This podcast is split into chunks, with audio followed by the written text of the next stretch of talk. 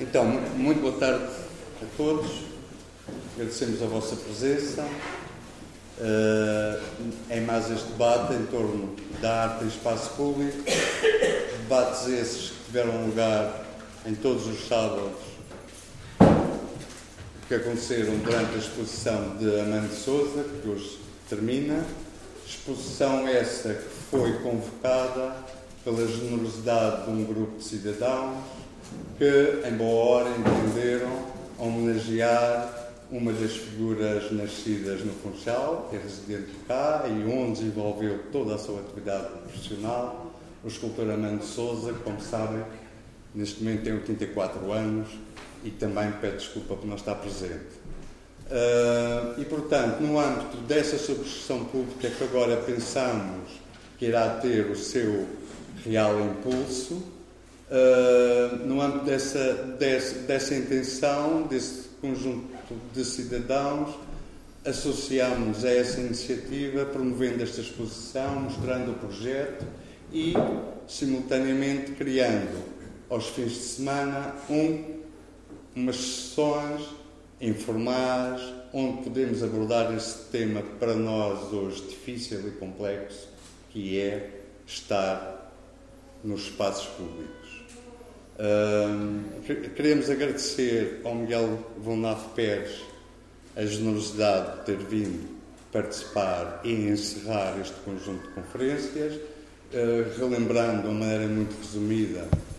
Uh, tivemos a primeira conferência com o Nuno Faria, em que ele tentou abordar o que significa a palavra monumento hoje associando de uma maneira muito curiosa ao arquivo, monumento arquivo, uh, criando uma ideia muito clara em que vivemos uma civilização em que as coisas que acontecem são depositadas em arquivos e daí remetendo para determinado tipo de catástrofes, como foi o caso do arquivo em, em, em Colónia, aconteceu para aí há 10, 15 anos, como sabem, ruiu e destruiu o património europeu muito importante, desde a música às artes.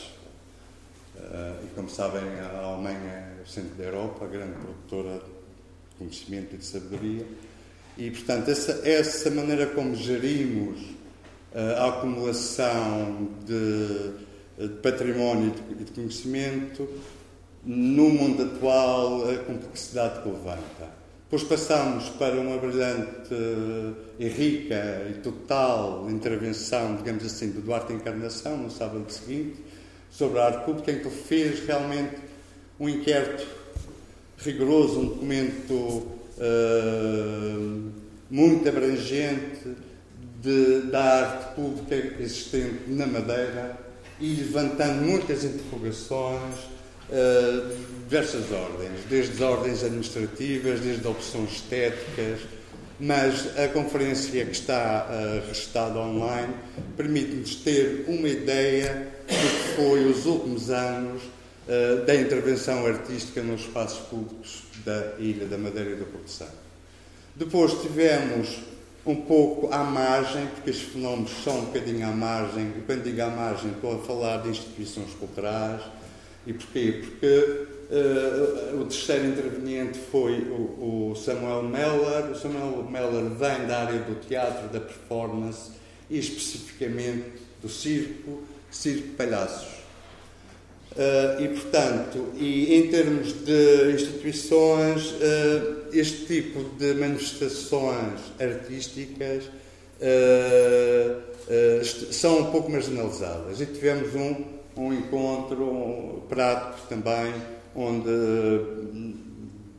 o Samuel tentou conosco experimentar essa condição de palhaço e o que é que isso significa em termos de manifestação artística e em termos das nossas ruas, porque este tipo de acontecimentos acontece de uma maneira muito natural hoje em qualquer cidade europeia. Depois tivemos a, a quarta conferência com a Gabriela Vaz Pinheiro, que é uma das pessoas, talvez em Portugal, que mais bem trabalhado e refletido sobre, sobre a arte em espaço público, tem realmente uma obra editorial muito vasta e complexa. A Gabriela participou em dezenas de publicações e é uma pessoa uh, que na Universidade do Porto vem há muitos anos desenvolvendo e dirigindo a tese de mestrado exatamente nesta área. E finalmente temos aqui conosco o Miguel, o Miguel Von Pérez, que, cuja experiência também, quer ligada a determinadas instituições artísticas, quer até como vereador, uh, a tua experiência curta, política, uh, permitiu, porque este lado realmente, ainda há pouco tinha uma conversa aqui com, com a Raquel, como sabem também é vereadora. Não é vereadora. Não, não é vereadora, desculpa. Quem sabe eu, eu confundo estas coisas, está a ver a minha ignorância. Uh, mas estávamos a falar que realmente nós, enquanto entidades culturais ou, ou os artistas, nós temos realmente, quando falamos com os decisores administrativos ou com pessoas ligadas à administração, os nossos discursos às vezes são difíceis de serem conciliados. E o Miguel viu nessas duas, essas duas experiências e, e é importante, uh, e acho que poderá ser um contributo muito, muito válido porque, uh, para este tema que estamos a tratar. Agora deixo. E, e, e, finalmente também quero agradecer a Isabel Santa Clara por ter nos proporcionado e organizado esta exposição, que com, com um toque que a gente gosta uh, de, de, referir, porque achamos que de uma eficácia, uh, de uma eficácia, a 100%.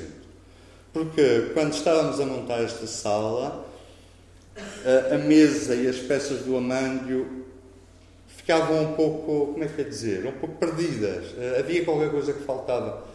E, e a Isabel lembrou-se de fazer uma pequena intervenção e completou a sala e que chamou estas peças para dentro da sala, que é esse varão que está aí pintado, com cores que o Amândio uh, utiliza e cria realmente uma unidade na sala e fortalece uh, uh, o, o, conteúdo visual. Claro que não foi só este o trabalho da, da Isabel, as outras salas também são da sua responsabilidade, mas estamos no dia do encerramento e a Isabel Santa Clara foi muito importante no, no, acontecer desta exposição e no nosso agradecimento público. Miguel, muito obrigado, por favor. Obrigado.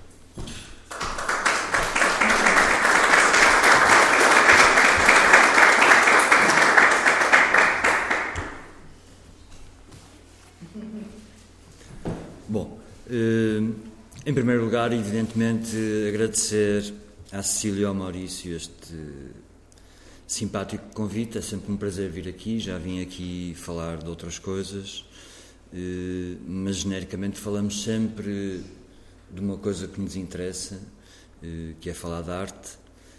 E o falar de arte é também um exercício de arte pública e talvez dos exercícios de arte pública que mais que mais importam hoje em dia, porque a discursividade em torno da arte eh, tem, eh, tem perdido espaço público. É importante que tenhamos todos consciência disso e tem perdido espaço público, enfim, vocês principalmente aqueles que estão um bocadinho acima da minha geração, lembrar-se-ão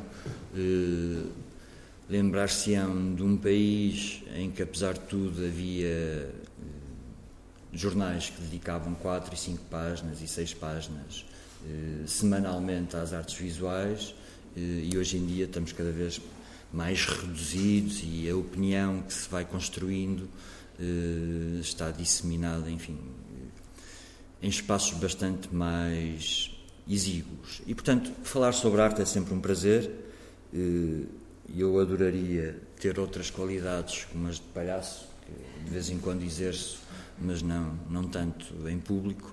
Uh, portanto, fico logo de pé atrás quando me dizem que esteve aqui um palhaço, fico logo com inveja. Uh, e de alguma forma uh, pensar que falar em arte é falar essencialmente sobre aquilo que nos constrói diariamente. o meu privilégio quando decidi trabalhar em arte e foi, digamos, não, não sou daqueles fenómenos precoces, foi até uma decisão bastante tardia, mas sendo uma, uma decisão tardia, tive o privilégio de começar a estudar e a trabalhar praticamente. E, e, e, portanto, mudou a minha vida, e para o bem e para o mal.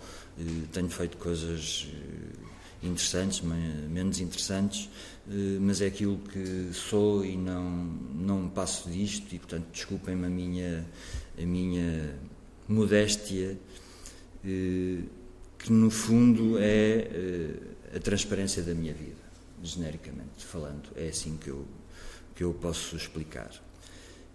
E, e aquilo que eu gostaria de partilhar convosco hoje. Não, não vou falar uh, de arte pública, enfim, exclusivamente desse tema, vou falar de arte pública não, em alguns casos concretos, mas vou falar essencialmente também de, uma, de, um, de um substrato histórico que me interessa uh, para percebermos as condições criadas nessa tensão que, pelos vistos, o Nuno Faria já referiu eh, nessa tensão entre aquilo que são eh, questões ligadas ao monumento, porque apesar de tudo, quando falamos da, da arte pública, confunde-se muito essa ideia eh, de monumento com aquilo que é uma intervenção no espaço público e a questão da memória.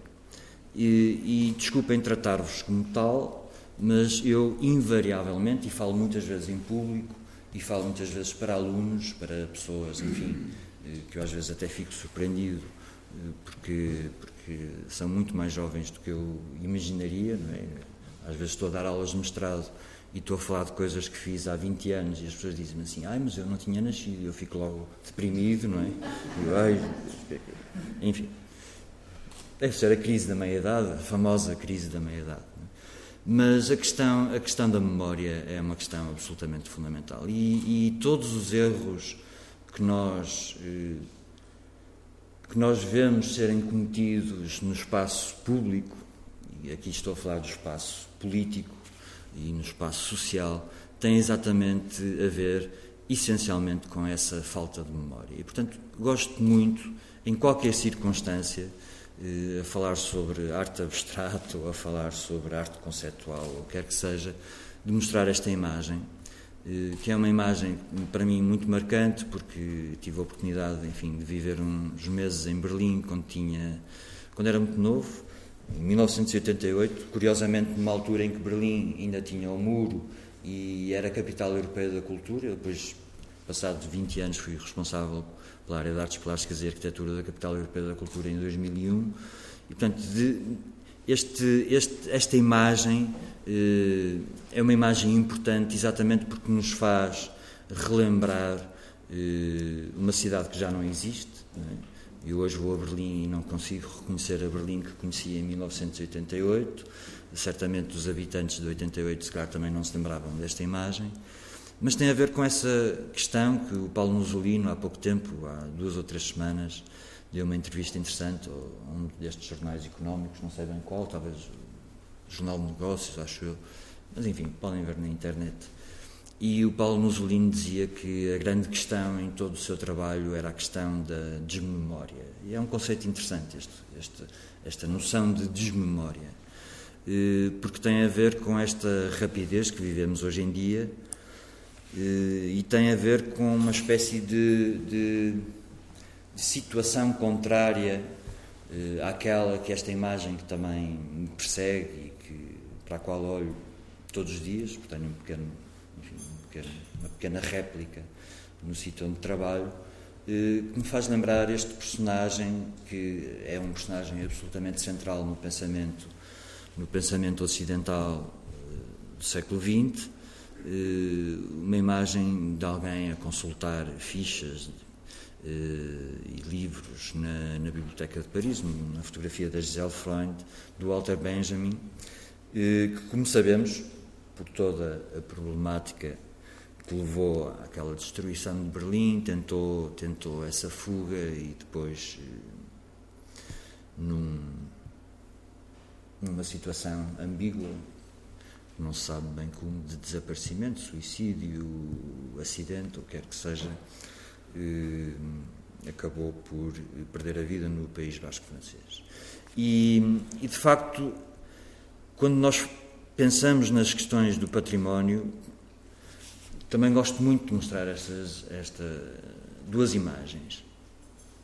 E se repararem bem nesta imagem, enfim, eu trabalho incessantemente sobre a questão da modernidade, porque, ao contrário daquilo que muitos teóricos, eh, enfim, eh, começaram a, a, problematizar, principalmente a partir dos anos 70, esta questão da chamada pós-modernidade, e que hoje em dia, enfim, também outros teóricos começam a reproblematizar noutros conceitos, não de pós-modernidade, mas a tal modernidade líquida, etc. Hum,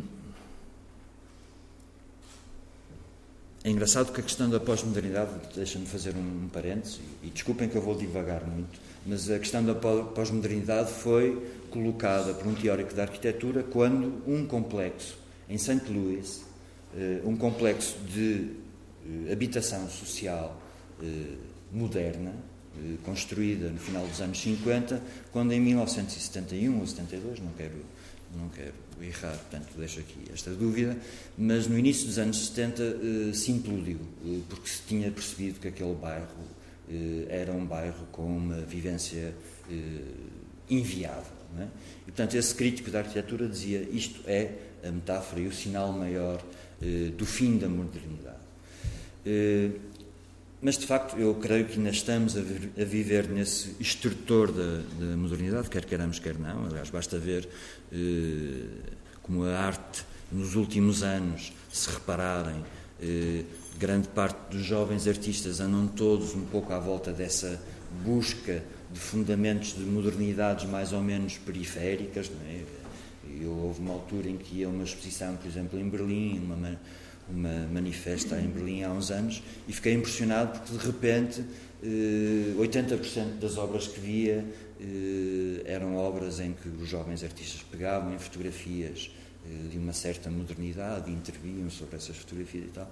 E eu, eu dizia: bom, isto é um sinal claro que andamos, andamos aqui num caldo cultural que não, que não foi ultrapassado. Bom, mas esta imagem é absolutamente extraordinária porque é um edifício do, do Corbusier, do, do seu sócio, do Jeanneret, e que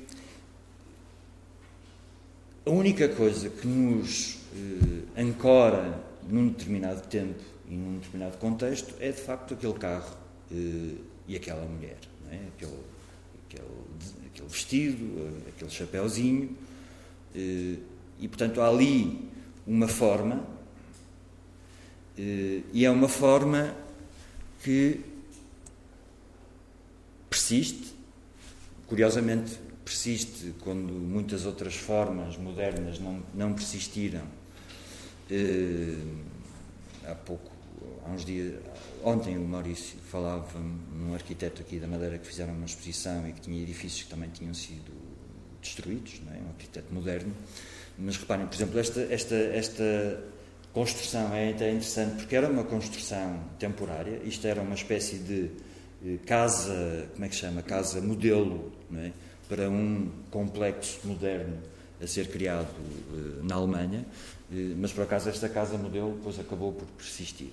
E portanto, se nós olharmos para esta forma e se nós tra transportássemos esta forma agora para aqui, para a esquina da Rua da Bela Vista, punhamos esta forma nesta esquina e as pessoas diriam: epá, arquitetura contemporânea esquecendo que esta arquitetura contemporânea tem quase 100 anos. É?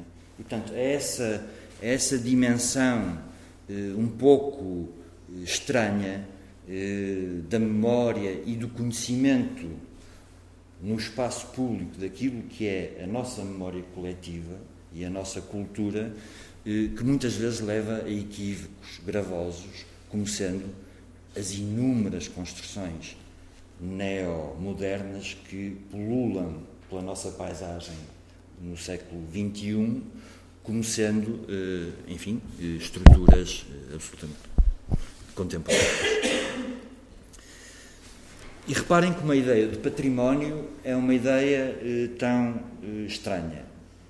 Uma das joias da humanidade, a Vila Savoy também do, do Corbusier, 2931, exposta no nascente Museu de Arte Moderna em Nova Iorque, que sempre assumiu esta dimensão, digamos, eh, de, não ser só um museu ligado às artes visuais, mas mostrar outras dimensões, o design, eh, o cinema, etc. E nisso realmente o MoMA criou um paradigma, mas em 32 tinha aqui uma maquete eh, da, da, Vila Sacra, que toda a gente diria, bom, isto é uma das joias da arquitetura contemporânea, em todos os livros, aparece em todos os livros de História da Arte, mas, curiosamente,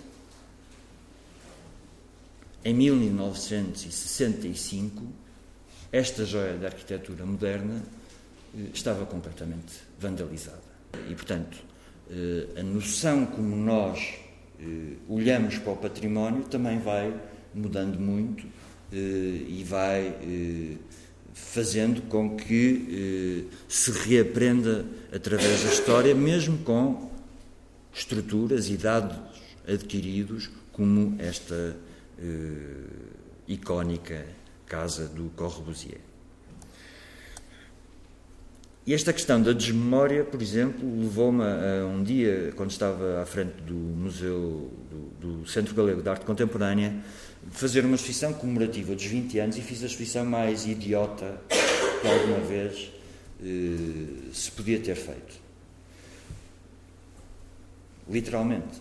A ideia eh, era uma ideia um pouco idiota, que era, ok, o museu faz 20 anos, na altura, fazia 20 anos, eu vou fazer uma exposição uma exposição enorme, com mais de 100 artistas, só com obras de 1993.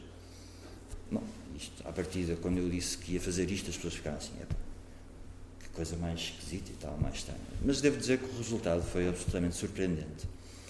Hum, exatamente porque me permitiu materializar uma espécie de corte na história, hum, em que, claro, tinha artistas essencialmente aparecidos nessa altura.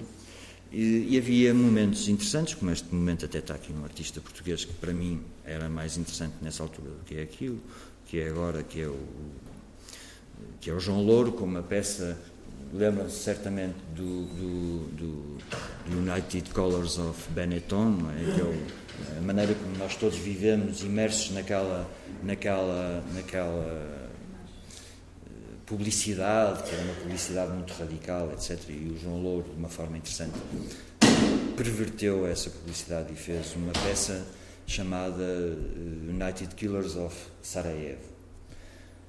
Porque é outra desmemória que nós temos, quer dizer, nós esquecemos que eh, há não muito tempo, portanto, em 1993, no coração da Europa, eh, milhões de pessoas foram assassinadas e nós todos a viver o nosso nosso dia a dia eh, de uma forma mais ou menos pacífica. Portanto, esta maneira de olhar a história acaba por ser importante. Uma peça do Anthony Gormley, eh, muito curiosa, que é uma pequena, em vez de, antes de ele entrar nesta coisa das grandes escalas, que era um pequeno monte de, de balas.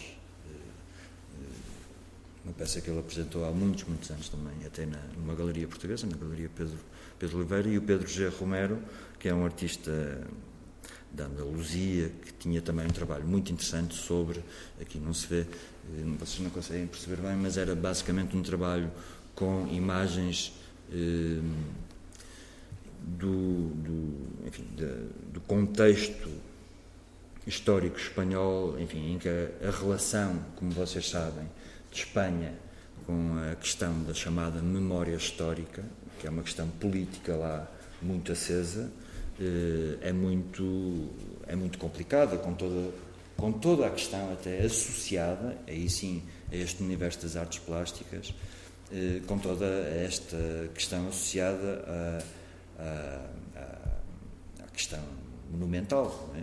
aquela coisa que se passou na ex-URSS, quando mandaram os Leninos todos abaixo é? e mandaram, mandaram todos, todas essas estátuas embora eh, é muito curioso perceber como é que em Espanha eh, monumentos ligados ao franquismo ainda sobrevivem. Retiraram talvez os mais explícitos, os mais, os mais gravosos em termos iconográficos, mas ainda persistem muitos e, portanto, essa questão ainda é uma questão por resolver. E, e, nós aqui em Portugal somos um país também com memória muito curta.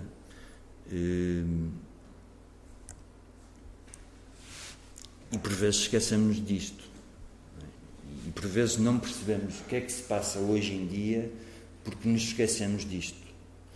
E isto é, é enfim, um, um, cartaz criado para a exposição colonial de 1934 no Porto. E é um cartaz em que, basicamente, em termos propagandísticos, se afirmava quão grande era a nação, não é? que que se expandia por um tamanho que abarcava quase eh, a Europa toda se somássemos os nossos, as nossas eh, colónias. E dizia que disparates destes eh, não seriam repetidos, mas de uma forma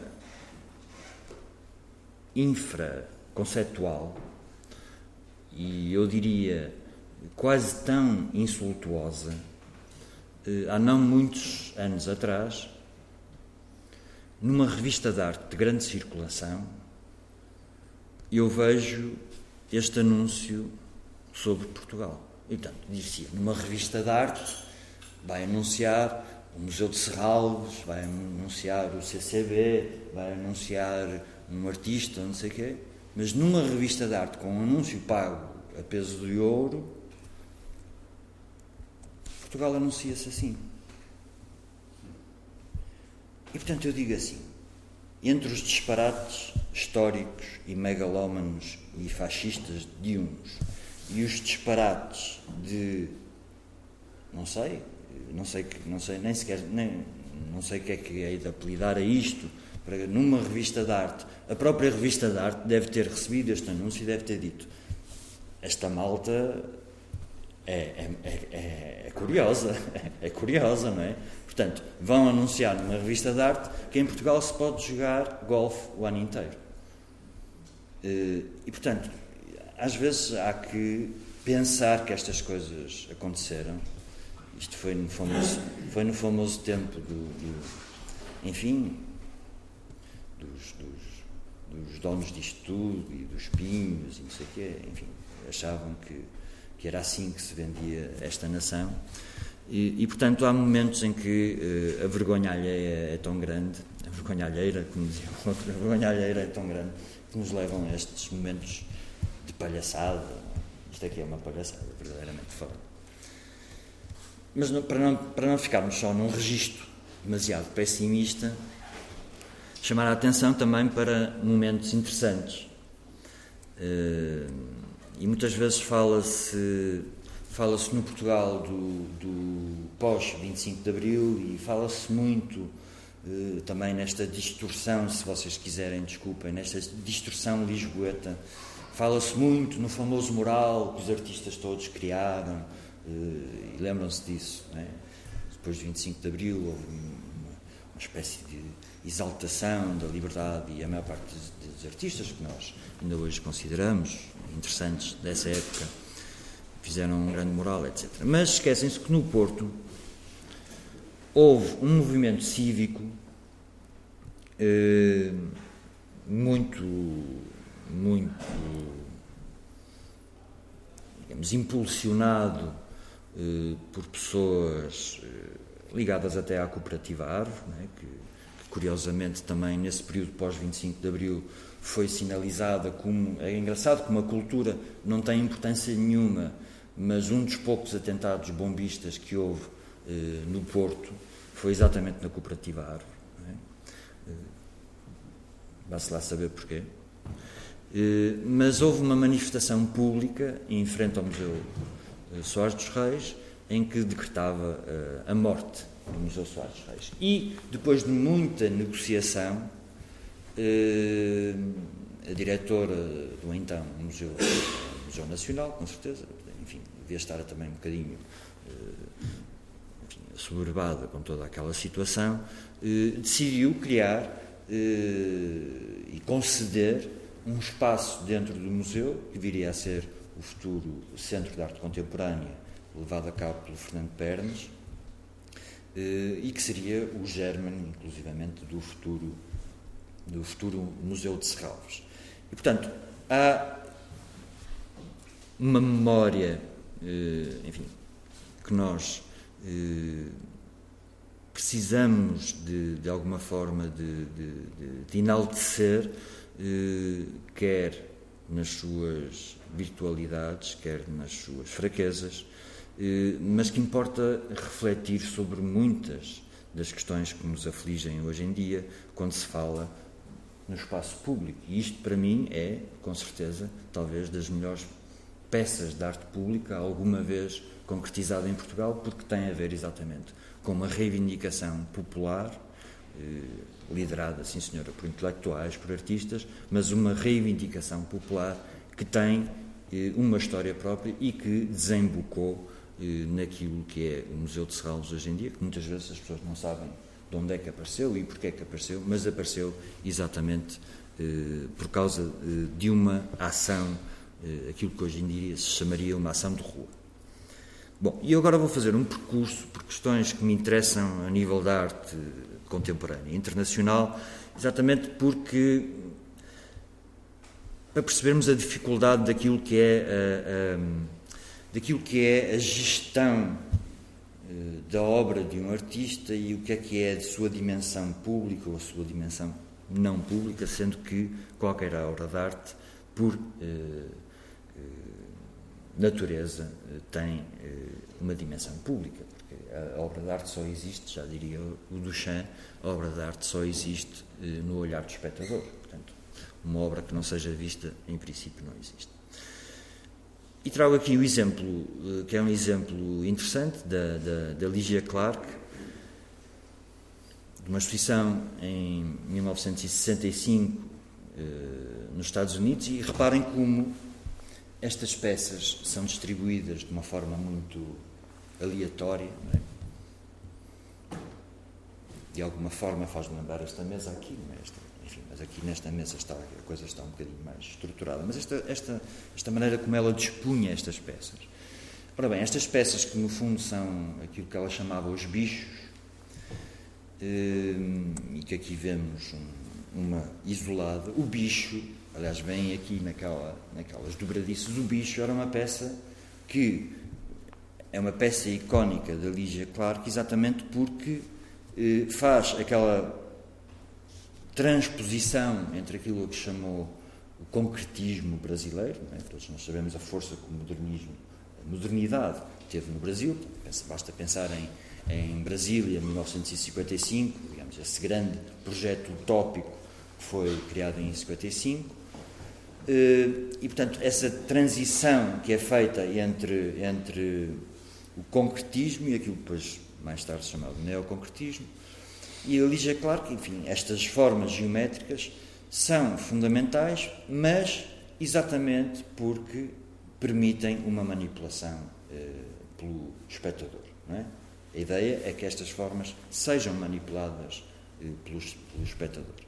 Portanto, imaginem o que é que representa eh, quando há uns 4, 5 anos, ou mais talvez, numa feira de arte, numa feira de arte, em base, com a autorização do estate, portanto, dos, das pessoas que tomam conta da, da, da obra da Ligia Clark, o que é que representa passar uma peça destas, um bicho, para uma escultura com quase 6 metros de altura.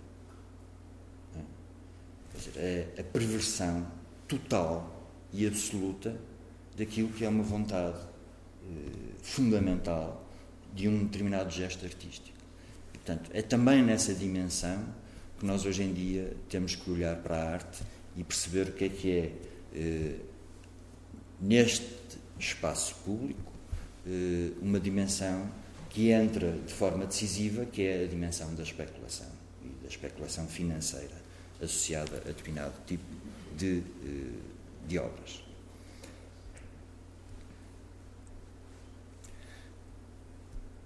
Gestos primordiais, gestos fundadores, se quiserem. Há uma história urbana, um mito urbano, eh, enfim, mas historicamente mais ou menos confirmado, que é uma história que, mesmo não sendo verdade, eu gosto de a contar. Mas acho que tem um fundo verdadeiro, porque, aliás, está, está descrita em vários livros de história da arte, de maneiras um bocadinho diferentes. Mas, basicamente, a história era a seguinte: este rapaz, que é um rapaz, que é um enorme artista, que eu tive o privilégio de conhecer pessoalmente e entrevistá-lo, o Richard Long, estava na St. Martin's e eh, um dos seus professores era o, o, agora Sir Anthony Carr, portanto, um escultor que eh, seria, aliás, o grande tema de debate da grande clivagem na arte do meados do século de, de 60 do século passado. Eh, enfim, isto agora, para quem, para quem conhece a coisa, enfim, está no eixo daquele ensaio do Michael Fried, eh, em, que, em que ele fala na questão da presentness, portanto, esta questão em que, para ele, o António Caro era o paradigma absoluto da escultura, exatamente porque, eh, porque havia uma noção de que se olhava para a escultura e essa imagem era absolutamente completa. Esta, esta noção da tridimensionalidade da escultura era completa e não, não era necessário mais nada. E, portanto, ele acusava todos os outros, nomeadamente os autores do minimalismo, por exemplo, chamava teatrais. Eh, havia os que eram os da presentness, e havia os outros que eram os teatrais. Os teatrais eram os do minimalismo, enfim, dos, destes incipientes do, do, do, do pós-minimalismo, em que basicamente ele dizia que eram pessoas que faziam escultura, mas chamavam a vida para a escultura, ou seja, traziam o dia a dia para a escultura. Por exemplo, na escultura do Carlo André, não é, uma, não é curiosamente, outro paradigma que está a ser quebrado pelas convenções museológicas, também podemos falar disso. Uma escultura de chão do Carlo André não é para ser observada, ao contrário daquilo que acontece hoje em dia em muitos museus. Ninguém consegue perceber o que é uma escultura de Carlo André se não caminhar por cima da escultura de Carlo André. E, portanto, ele dizia que essa necessidade que estes artistas punham em caminhar eh, por cima de uma peça, por exemplo, era trazer a vida para a arte. E isso era algo que devia ser abolido. Bom, e, portanto, António Caro, de um lado, professor, e um puto, chamado Richard Long, que estava a apresentar o trabalho final. E o António Caro, então, caríssimo, Richard, como é que estás? Mostra-me o teu trabalho final. E o Richard Long disse-lhe assim: está bem, eu mostro se o senhor me acompanhar 20 km numa caminhada. Porque a minha obra é essa caminhada.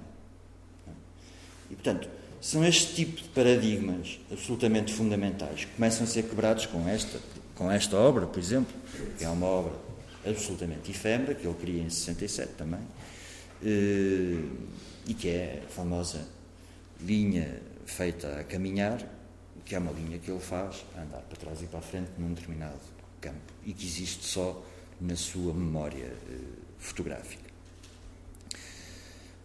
Ou de outro artista que também vocês todos conhecem na sua dimensão da arte pública, talvez aquele que, que mais convoque, digamos, o nosso imaginário da arte pública, mas que, como vemos, eh, começou ainda antes de, de 65 com esta história do Cristo, não é? Com esta história de envolver objetos. Eh, começou em contextos eh, fechados, em contextos galerísticos, para chegar rapidamente àquilo que seriam as suas obras icónicas e que passariam para essa dimensão, quer, enfim, podemos discutir, chamemos de Earth Art ou Land Art, enfim, que é uma diferença um bocadinho uh, historicamente interessante de digerir, mas não interessa muito para aqui, mas, que é uma diferença até um bocadinho entre os autores americanos e os autores europeus, para esta, portanto, isto já em 69, em que passava para esta escala eh, monumental de intervenção na natureza que é, eh, de facto, eh, ou que criou um dos paradigmas maiores de uma possibilidade de intervenção pública eh, muito curiosa na medida em que o artista, e que estamos aqui a falar de subscrição pública para uma peça de arte, na medida em que o artista, ao assumir esta dimensão, vai fazer com que todo o seu trabalho, ele e da sua mulher, é? porque depois começam a assinar eh, em conjunto, aliás, eh, todo o trabalho dele e da sua mulher seja feito em função da possibilidade de criarem arte pública. Ou seja, tudo aquilo que eles vendem no contexto comercial, basicamente, são, no fundo, subscrições individuais para a concretização de muitos projetos. Só muito recentemente é que, com certeza, o Cristo recebe encomendas diretas, não é? Como foi do Reichstag, etc. Mas todo este percurso, desde finais dos anos 60 até os dias de hoje, o que ele fazia era conseguir, através da venda do seu trabalho, eh, eh, a possibilidade de concretizar aquilo que lhe supostamente interessaria até mais, que era estas eh, intervenções no espaço público. E bom, a maior, a maior referência, e, e, para quem gosta de arte contemporânea, não, digo, não estou a dizer novidade nenhuma para, para a maior parte de vocês, a maior referência teórica sobre a questão uh, do monumento neste final do século XX é com certeza Robert Smithson, um dos mais, uh, dos mais precisos uh, e ao mesmo tempo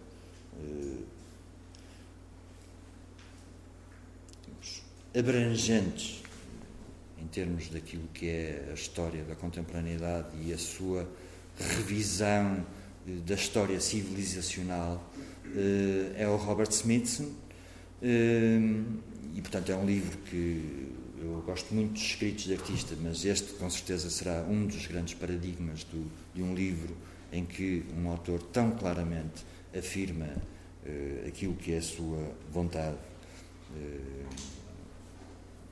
propositivamente estética e de ruptura com um determinado contexto histórico, uh, em que essa ideia realmente do do monumento se torna uma ideia civilizacional, não só pela maneira como olha de forma divergente para aquilo que é a nossa atenção, é? portanto, a nossa atenção está muito eh, dirigida.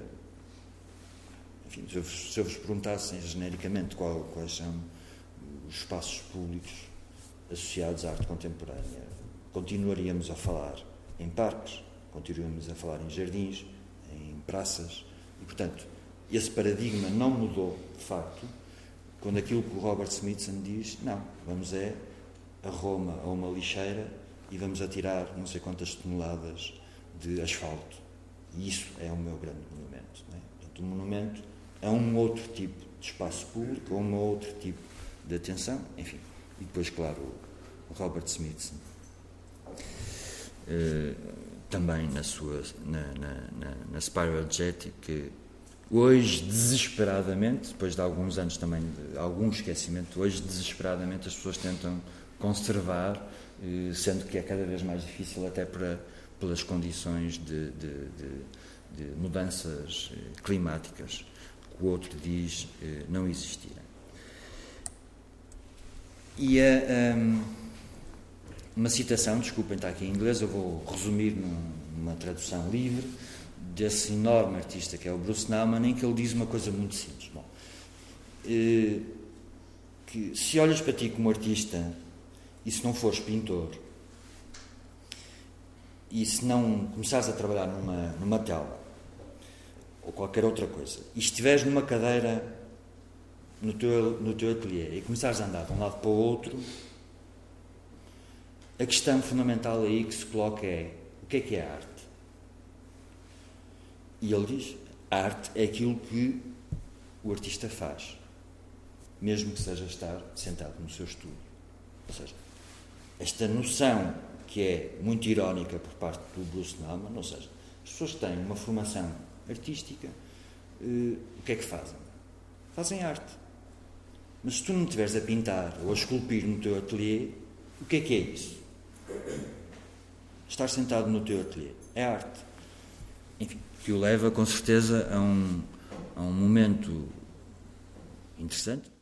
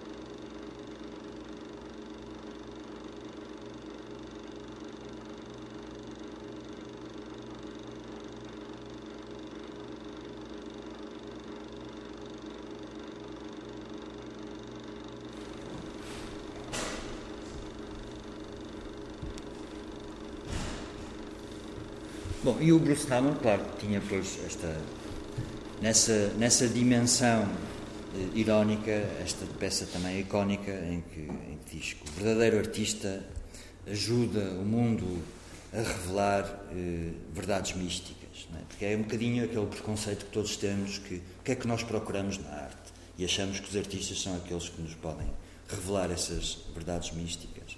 Portanto, esse jogo dual entre, apesar de tudo, uma asserção que a arte tem um papel qualquer e esta necessidade desse papel ser a revelação de, de verdades místicas. E um dos trabalhos mais bonitos que eu, que eu, que eu conheço eh, desta altura, que é um trabalho do Douglas Hubler, que é aquele famoso artista que dizia que não gostava de acrescentar mais objetos ao mundo, que não sei se conseguem ler, mas diz aqui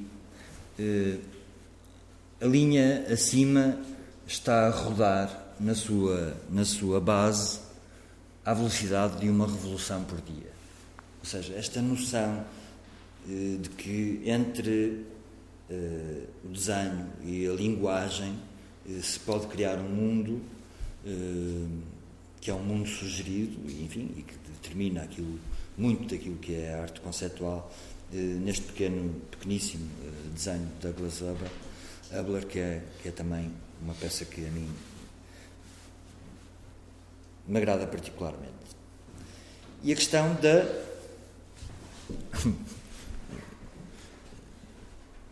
Alguns diriam que isto é, é body art, é?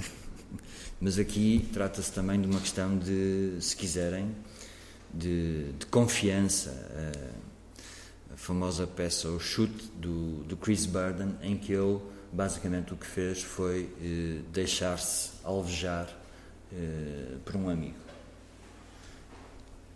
Raio de amigo, dizia, é? que, aceitou, que aceitou tal tarefa, mas que, mas que a cumpriu e, portanto, tinha, tal como neste, nestes preceitos de grande parte da arte conceptual, tinha uma distância marcada, tinha, tinha uma, uma digamos, estava tudo descrito depois nessa sucessão, porque aquilo que fica depois nas obras, muitas vezes, é exatamente a, a, a sua descrição uh, e a sua memória fotográfica. Uh, portanto, essa, lá está, a dimensão da arte pública não é só o evento, porque o evento terá sido testemunhado por meia dúzia de pessoas, mas é aquilo que depois passa uh, para a história, portanto, e, essa, e é essa dimensão de memória que me interessa também particularmente discutir enquanto arte pública. E aqui vemos, digamos, o, o pequeno arranhão com que ele ficou, as balas também. O calibre devia ser bastante, bastante reduzido, mas o, o amigo teve a sorte de lhe acertar no braço e, portanto, não, não, não provocou danos, danos de maior. Ou então estes pequeníssimos gestos contínuos de um enorme também artista conceptual, o Onkawara,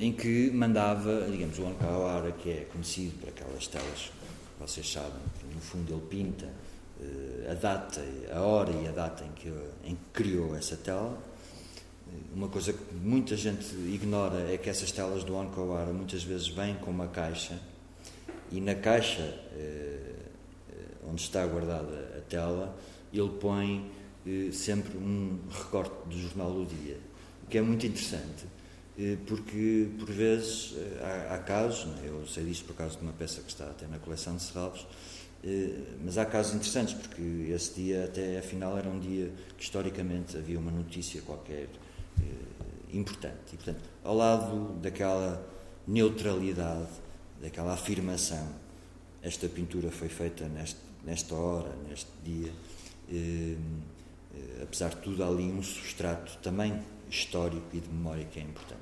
Mas muitas das coisas que o Onkawara fazia era exatamente este pequeno, eh, esta coisa que esteve muito em voga e se calhar alguns dos presentes na sala eh, também o praticaram e que infelizmente agora cada vez é, é mais raro. E eu até gostaria gostaria com certeza de o, de o retomar eh, porque é um prazer sempre. Eu agora sempre vou ao correio é um prazer é, tirando aquelas coisas mais chatas é? mas, mas receber uma carta é uma coisa extraordinária eh, mas, mas realmente nesta altura principalmente a partir dos anos 60 muitos artistas naquilo que depois convencionou chamar a mail art eh, faziam isto. E, e o Onkawara eh, fazia isto consecutivamente também, paralelamente ao, ao, ao universo da pintura, eh, em que mandava estes postais. Tão simples quanto isto. Um postal para a Lucia Lippard, que é autora de um livro que vamos já ver a capa a seguir, Lucy Lippard, e ele mandava um postal só a dizer assim: Eu hoje acordei às 12h17. Mas é impressionante, de facto, como, olhando hoje historicamente, eh, este pequeno postal tem essa eh, capacidade não só de referir aquele episódio despiciando, mas essencialmente referir uma atitude. É? E essas atitudes eh, são as atitudes que são problematizadas neste livro também absolutamente icónico e histórico que eu aconselho que é o, o livro da senhora a quem o Onkawara mandou aquele postal, a Lucy Lippard, eh, que chama Seis Anos, e, enfim, chama Seis Anos, e depois todo aquele título, mas que basicamente documenta todo o tipo de ações mais ou menos efêmeras entre 1966 e 72 em muitas partes do planeta eh, e em que ela faz esta, este levantamento absolutamente único eh, interessante de muita gente que estava exatamente no sentido eh, levar, a levar a arte no sentido de, da primeira frase, que é a sua desmaterialização. E que, há pouco eu estava ali no escritório da Cecília de Maurício, vi um objeto estranho, que a Cecília dizia-me que uma, uma, uma jovem ou criança que veio cá dizia que ficou muito admirada que era um telefone, não é? Então, numa exposição icónica também dos anos 60, When Attitude Becomes Form, a exposição que o Harald Zeman fez em 69 na Kunstsala de Berna, havia esta peça interessante do Walter de Maria, em que basicamente o que ele dizia é ao espectador, uma espécie de reto ao espectador, a dizer: Bom, telefone e estarei do outro lado uh, da linha. Portanto, essa noção também que a arte se processava, neste, neste, neste momento tecnologicamente, mas se processava fora do próprio espaço da exposição. Isso era muito interessante e era uma das asserções básicas de grande parte destes artistas, tal como esta obra também absolutamente extraordinária do Lawrence Wiener, que também tenho uma história para contar sobre a história, que eu assisti pessoalmente, eh, que é eh, a withdrawal, portanto, a retirada eh, de uma parte de uma, de uma parede. Ou seja, a arte não é um processo construtivo, aditivo, mas é um processo basicamente de subtração. E, e o que é muito engraçado é que eu fiz uma exposição do Jeff Wall em, no Centro Galego de Arte Contemporânea, em que o Jeff Wall eh, fazia eh, uma espécie de exposição com as suas afinidades eletivas. E havia uma sala que tinha uma peça do Carl André, duas, duas pinturas absolutamente extraordinárias de 59 do Frank Stella, um Dan Flavin e esta peça do, do Lawrence Wiener, que na altura em que se pediu a peça ainda não era, eh, não era propriedade, portanto foi comprada nesse ano, em 2015, para, para a coleção do, do, do MoMA. Ehm, e é claro, aqui o que se compra eh, não é uma peça, o que se compra é, evidentemente, uma, uma instrução. É?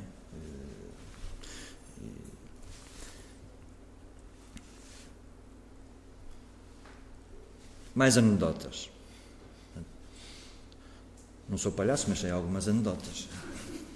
E esta anedota também é muito curiosa. Foi, foi-me contada há muito pouco tempo, há uns dias, eh, e que tem a ver com esta noção do que é que é eh, razoável na maneira como nós eh, apreendemos a arte e dos seus limites. Uma peça relativamente básica uh, Tropicalia, uma, uma das versões da Tropicalia do Hélio de Sica, mas, mas esta peça, para além de ter, digamos, uma secção em que se entra com areia, etc., etc., tem, de facto, no seu interior, tem animais vivos.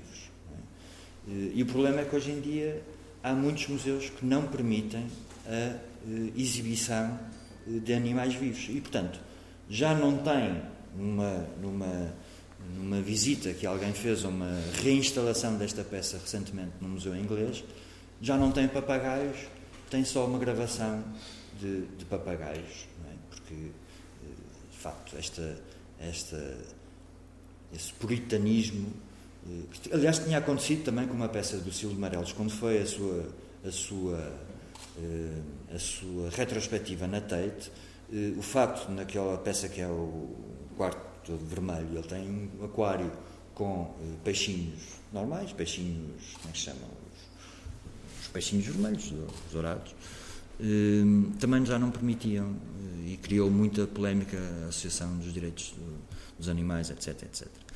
Enfim, todas essas questões são questões que devemos colocar naquilo que é ou não a, a nossa percepção de um passado recente, perceber como é que houve artistas que até nesta altura eram, para mim, mais interessantes daquilo que são hoje em dia, mas com peças iniciais eh, de rompimento, claro, com paradigmas, como a, a escultura cantante do Gilbert and George, também, curiosamente, um trabalho, um trabalho de final de curso, é? esta coisa em que eles põem-se em cima de uma mesa a cantar um, uma cantilena popular inglesa e eh, depois também, neste final dos anos 60, uma, um contexto que me, que me agrada particularmente e que continuo a achar que é dos momentos mais fortes da arte dos últimos 40, 50 anos, que é a arte pobre, com eh, obras que, ao contrário, digamos, do contexto americano, jogam muito claramente com a ideia de monumento e de memória, porque, digamos, a, a questão em Itália eh, da monumentalidade histórica e da memória eh, histórica era uma questão que, com a qual os artistas se confrontavam diariamente quando saíam de casa, basicamente, e portanto era natural que integrassem esses conceitos eh, no caso do Anselmo ou no caso do, do pistoleto com a famosa Vênus de Trapos. O Penoni com uma das, mais, uma das mais bonitas obras também, para mim, dos últimos 40 anos, que é este, este autorretrato em que ele próprio criou, eh, mandou fazer umas, umas lentes de contacto, que no fundo são uns espelhos, ou seja, um autorretrato que é uma impossibilidade, digamos, dessa, dessa, dessa visão mais psicológica de vamos lá ver o que, é que este, o que é que este olhar nos diz. Então, aquele olhar o que nos diz é exatamente remeter para a, para a, própria, para a própria imagem do, do espectador. eh, o Gilberto Osório com a peça Os Microfones, que era uma peça que basicamente era montada, enfim, imaginemos, a peça está montada aqui e depois disseminada por, por todas as outras salas, ou seja, qualquer espectador podia pegar no microfone, eh, dizer o que lhe apetecesse, e não estava a ser ouvido naquela sala, seria ouvido numa outra sala. E é claro, estamos aqui a falar de 1968 e, portanto, estas coisas têm um óbvio contexto político, ou seja, esta, esta possibilitação de eh, qualquer pessoa eh, fazer ouvir eh, a sua voz. E coisas que eh, hoje em dia até nos parecem relativamente impossíveis à, à, luz daquilo que eu disse sobre os peixinhos vermelhos ou de papagaios, não é? que é quer dizer, fazer uma exposição eh, com, eh, com animais, com cavalos, como é o caso do eh, recentemente falecido Janusz Cornelis.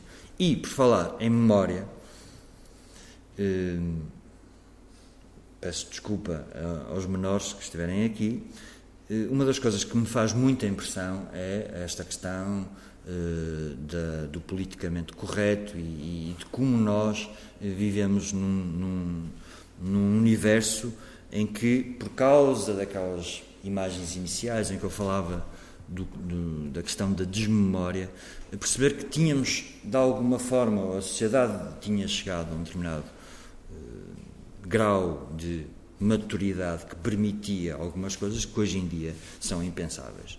Hum, eu deixei uma coisa que se chama Facebook, eh, muito por causa destas coisas, em que eu ia, isto também é outra anedota, que é tão irreal que se vocês eh, acharem que eu estou a mentir, comecem-me a tirar tomates. Mas vou contar esta história para perceberem em que mundo vivemos eu tinha o Facebook e uma das coisas que fazia no Facebook, porque me, me interessava, era provocar. Provocar o Facebook. A entidade. É não sei quem é que estava a provocar, estava a provocar alguém. Uh, e punha algumas imagens da história da arte, mais, mais provocantes. Assim. Isto era um anúncio na Arte Forum. A Arte Forum era é a revista de maior. Circulação internacional. Portanto, foi um anúncio publicado em 1974 da Linda Benglis, um anúncio, digamos, bastante feminista nesse sentido também, curiosamente a publicitar uma exposição de um artista, não dela, do Robert Morris. E o Robert Morris convidou vários artistas a fazerem anúncios da sua exposição e a Linda Benglis criou, uh, criou uh, este anúncio. Pois bem, um dia, um dia, vejam bem, a minha filha, com 20 anos, ou na altura, 18 ou 19, estava a falar com um, amigo que conheceu, disse o nome, é Fonaf. E ele, tu és, és filha do, do Fonaf, do Miguel Fonaf. E a minha filha disse, ah, sou, sou, sou. Que engraçado. Ah, sabes que eu trabalho na Facebook na Polónia e ele é um dos que nós temos que estar atentos. dir-me-ão, eu estou a inventar esta história. Não, é, esta história é verídica. Ou seja, ele trabalhava no Facebook na Polónia, tinha a responsabilidade da Península Ibérica de ir seguindo os casos, porque a primeira vez que és, digamos, censurado no Facebook, vais criando uma espécie de rastro digital em que as pessoas vão ficando cada vez mais atentas a ti. E, portanto, eu ia provocando, ia-me censurando, eu ia provocando, ia censurando, e, pelos vistos, tornei-me um, um, um, caso de estudo na Polónia. Infelizmente, o, personagem em causa conheceu a minha filha e, portanto, não sei se, se, se ela terá ficado muito contente ou não. Mas pronto. E por isso deixei-me dessa, dessa coisa. Mas o Instagram é a mesma coisa. Pões uma imagem desta no Instagram e, e eu, por acaso, pus esta, mas como a maior parte. No Instagram a questão é essa. Eu tinha um perfil público no Facebook. No Instagram, apesar de tudo, há aquela coisa que são as pessoas que nos seguem. É? E, portanto, como a maior parte das pessoas que me seguem são artistas ou, ou enfim, pessoas ligadas, até deixar, até é o primeiro que me denuncia, não é? Denuncia esta imagem, vai logo a coisa. Porque a própria. Uh, uh, uma galeria, uh, há pouco tempo, pôs um post assim indignado a dizer que lhe tinham censurado esta coisa. E, portanto, vejam lá, eu ainda passei despercebido. Esta imagem ainda está lá. Agora um de vocês vai lá e vai lá. podem fazê-lo. Bom, arte pública. Metro. Metro, Keith Haring. Uh, enfim, uma experiência interessante que me inspirou a fazer um projeto no dia 22 de uh, junho. Vou inaugurar um projeto uh, interessante porque é. porque é essa possibilidade que ainda existe de se fazerem projetos muito, eu falei, ao, contei ao Maurício isto, de se fazerem projetos no espaço público até interessantes. Não neste sentido, claro, que era um sentido de intervenção eh, não, não, não autorizada, mas eh, uma estrutura no Porto, os Maus Hábitos convidaram-me para fazer um projeto lá nos Maus Hábitos. Eu disse: opá, não me apetece fazer um projeto na sala de exposição, porque já tinha feito lá, Vou fazer umas, vamos fazer uma coisa no espaço público. Eh, de cartazes, e eles disseram, opá, no espaço, cuidado, que o espaço público, contrariamente àquilo que nós achamos hoje em dia, o espaço público é muito controlado, principalmente a questão dos cartazes, porque hoje em dia, não sei se aqui na Madeira é assim, mas no Porto, e acredito que em Lisboa também seja, no Porto há uma espécie de código eh, mais ou menos tácito, em que a, a Câmara Municipal, no fundo, só permite a colagem de cartazes a determinadas empresas profissionais. É? E essas empresas têm um código também muito, muito próprio, ou seja, colam por cima cartazes de coisas que já eh, deixaram. Ou seja, se tu vais imagina, estás a publicitar um concerto para a semana, se vai lá uma empresa e cola um cartaz por cima, é logo dada como empresa. E, e aquilo é uma máfia que enfim, não é como uma à noite, mas quais, ou seja, há duas ou três empresas que controlam isso e, portanto, e se tiras, se pões um cartaz num, num outro espaço qualquer, é a própria Câmara Municipal que normalmente retira logo no dia seguinte.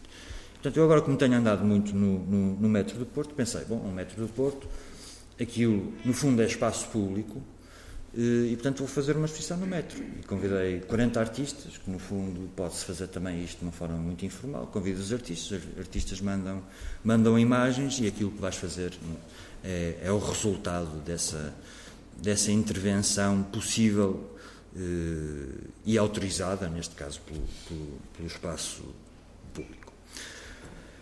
Bom, vamos passar um bocado à frente, que eu já vi que me estou a alongar muito, e falar de uma situação de arte pública muito interessante, que é a situação do Richard Serra. É? O Richard Serra, como vocês podem imaginar, eh, enfim, tem, tem um trajeto que começa um pouco, um pouco neste, neste tipo de obra, eh, final dos anos 60, esta obra icónica em que aquilo que ele faz numa exposição organizada no Leo Castelli é basicamente atirar a tirar eh, resíduos de, de, de LED, LED é chumbo, não é? Chumbo.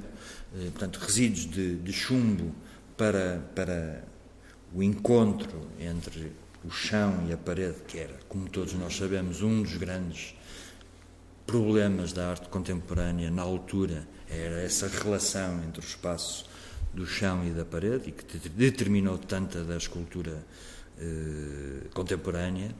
Eh, e, portanto, nos anos 80 era já um artista muito conhecido, mas tem uma peça que é retirada eh, do espaço público, o Title Lark, um espaço em, em Nova York, eh, exatamente por eh, uma reação eh, pública a essa mesma, a essa mesma peça. Hum, e é curioso porque eh, aí, digamos, se mediu um pouco esta relação da arte contemporânea com o, a, sua recepção pública e mesmo um artista que em Nova Iorque, principalmente em Nova Iorque, era tão respeitado, uh, teve que ver a sua peça uh, retirada do espaço público. E Outra imagem também muito curiosa, e é outro mito, outro mito urbano, mas que é um artista que se chama David Ammons. Eh, e o David Ammons é talvez uma das maiores eh, incógnitas e das maiores uh, preciosidades que a arte contemporânea ainda não conseguiu, de alguma forma, verdadeiramente domesticar. Ele tem uma obra com mais de 40 anos, eh, sendo que uma das obras icónicas dele é aquela famosa obra em que ele está a vender eh, bolas de gelo na rua, na rua, em Nova Iorque, ou seja, uma obra que evidentemente vai desaparecer poucos minutos depois de alguém a comprar. Mas enfim, é um artista interessante, polémico eh, e que tem esta atitude interessante de fazer xixi numa escultura do Richard Serra. Não é aqui a questão da recepção pública eh, da escultura, é um comentário, inclusivamente, de um artista sobre uma determinada maneira eh, de fazer arte e uma determinada de maneira de intervir no espaço público. E sem que eu aqui faça um juízo de valor a dizer que o David Hammons é melhor artista que o Richard Serra ou não, é uma simples constatação de que, de facto, estas, estas questões da arte podem ser absolutamente eh, contraditórias em termos das forças que nós muitas vezes somos eh, ou pensamos respeitar, eh, mas que por vezes também, de facto, criam estas, eh, criam estas tensões eh, interessantes. E por falar em tensões interessantes, passemos a outra questão muito interessante também para a contemporaneidade e para aquilo que é a realidade da, da arte contemporânea. 142 milhões de euros. Agora não vou falar de arte, vou falar em euros ou dólares ou lá que é. Uma fotografia 4,3 milhões. Portanto, Francis Bacon, Andreas Gursky, e agora recentemente 172 Modigliani. Eu trabalhei num museu em que, isto para pôr peso e medida às coisas, eh, em que a pessoa que quisesse, em vez de comprar um Modigliani, mas vá-se lá convencer essa pessoa a fazer isso, podia pagar 172 anos de programação deste museu. É? E é disso que estamos a falar. Isto, este quadrinho, pintado por um, por um catita, que até por acaso era amigo de um português, e se calhar fez este quadro na altura em que estava lá com o português a apanhar frio num ateliê, não sei o quê este quadrinho pagava 172 anos de programação eh, deste museu. Tem, portanto, fazer mais ou menos as contas, é, tinha à volta de um milhão de euros para, para programação eh, por ano. Portanto, é esta dimensão, é esta violência, é com esta violência que nós vivemos no mundo da arte contemporânea. É? E depois perguntamos qual é o papel, de facto, destas estruturas. Eh, e sendo isto um museu 100% eh, público, 100% público, portanto eu respondia diretamente à, à, Junta da Galiza, portanto ao Governo da Galiza, eu, eu tinha que me interrogar de facto qual era o meu papel, eh, porque eu não posso entrar em qualquer tipo de, de embate com o mercado porque sou absolutamente incapaz de, de jogar com as, mesmas, com as mesmas armas. E, portanto, é um exercício muito difícil, eh, mas é um, é um exercício que, para mim, eh, talvez defina de modo mais absolutamente fundamental aquilo que é a noção de espaço público na arte contemporânea. Portanto, interessa-me muito mais, e desculpem dizer isto, no âmbito em, em, que estamos aqui a falar sobre uma escultura para o espaço público, mas interessa-me muito mais, em termos teóricos e em termos práticos, eh, refletir sobre a função de um museu de arte contemporânea público com entrada gratuita por isso mesmo, em todas as entrevistas que eu dei ao longo de cinco anos, reforçava essa ideia. Atenção, vocês podem estar a entrar dentro de quatro paredes, por acaso bem desenhadas por um compincha nosso, não é? o Cisa Vieira. Vocês podem estar a entrar dentro de quatro paredes. Por trás deste museu, o Cisa Vieira, com uma arquiteta paisagista galega, desenhou um parque chamado Parque do Bonaval, que redesenhou toda aquela área da cidade e hoje é frequentado por milhares de, de santiaguenses. Mas a entrada para o museu é ainda a entrada para um espaço público. É? E é esta noção que me interessa discutir. E é esta noção do museu também que me interessa discutir.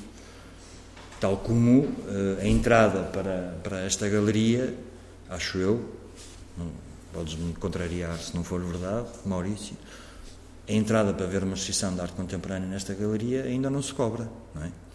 E, portanto, no fundo, esta galeria o que faz é providenciar também espaço público.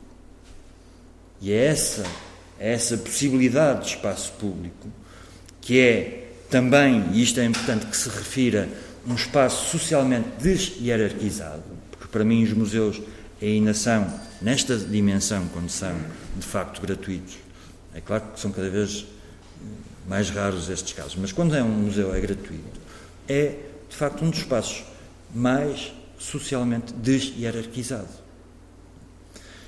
E, portanto, é muito essa dimensão que me interessa eh, pensar e preservar.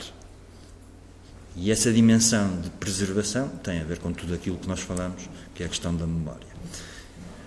Dar um exemplo de uma peça não permanente, mas, mas, mas no fundo, uma peça de arte pública interessante que eu concretizei lá em, eh, em Santiago de Compostela.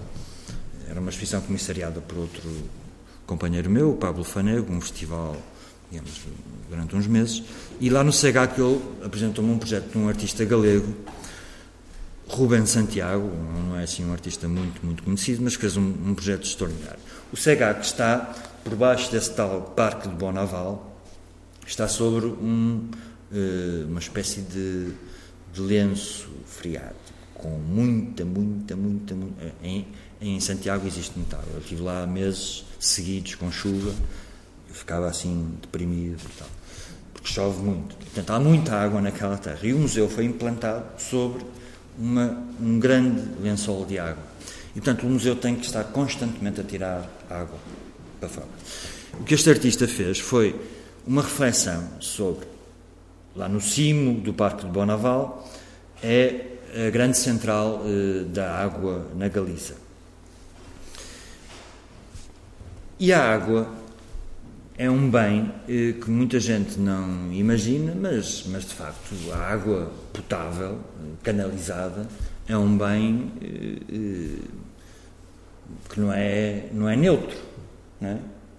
no sentido em que não é, não é a água, não está lá e depois distribui-se. Portanto, há uma decisão que, de alguma forma, pode ser mais ou menos política, mas há uma decisão de como é que se distribui a água com mais pH, com menos pH, com mais desinfetante, com menos desinfetante. E, portanto, aquilo que ele nos fez, eh, nos chamou a atenção, foi exatamente para, esse, para essa questão e para a questão, depois, também do museu estar, eh, de facto, eh, por cima desse lençol de água e estar constantemente a tirar água. Portanto, isto era uma coisa impressionante que vinha lá de cima, um cano, nós furamos o museu, isto era a cave, a, a sala de baixo do centro galego, e portanto o tubo atravessava, portanto fazia um desvio daquilo que era a circulação normal da água, depois vinha cá para fora e, de uma forma completamente, se quiserem, gratuita, eh, ou enfim, que as pessoas ficavam muito revoltadas, isso era muito interessante, deitava fora depois a água para, para a rua. No fundo, dando visibilidade algo que, por circunstâncias construtivas, o museu tem que fazer todos os dias. Só que, como aqui estava tão explicitamente no meio de uma praça a água a circular, as pessoas diziam: isto é um desperdício de água, isto é uma coisa eh, inacreditável. E, portanto, o artista transformou-se numa espécie de, de besta, mas Deste, pronto, sim, pode ser.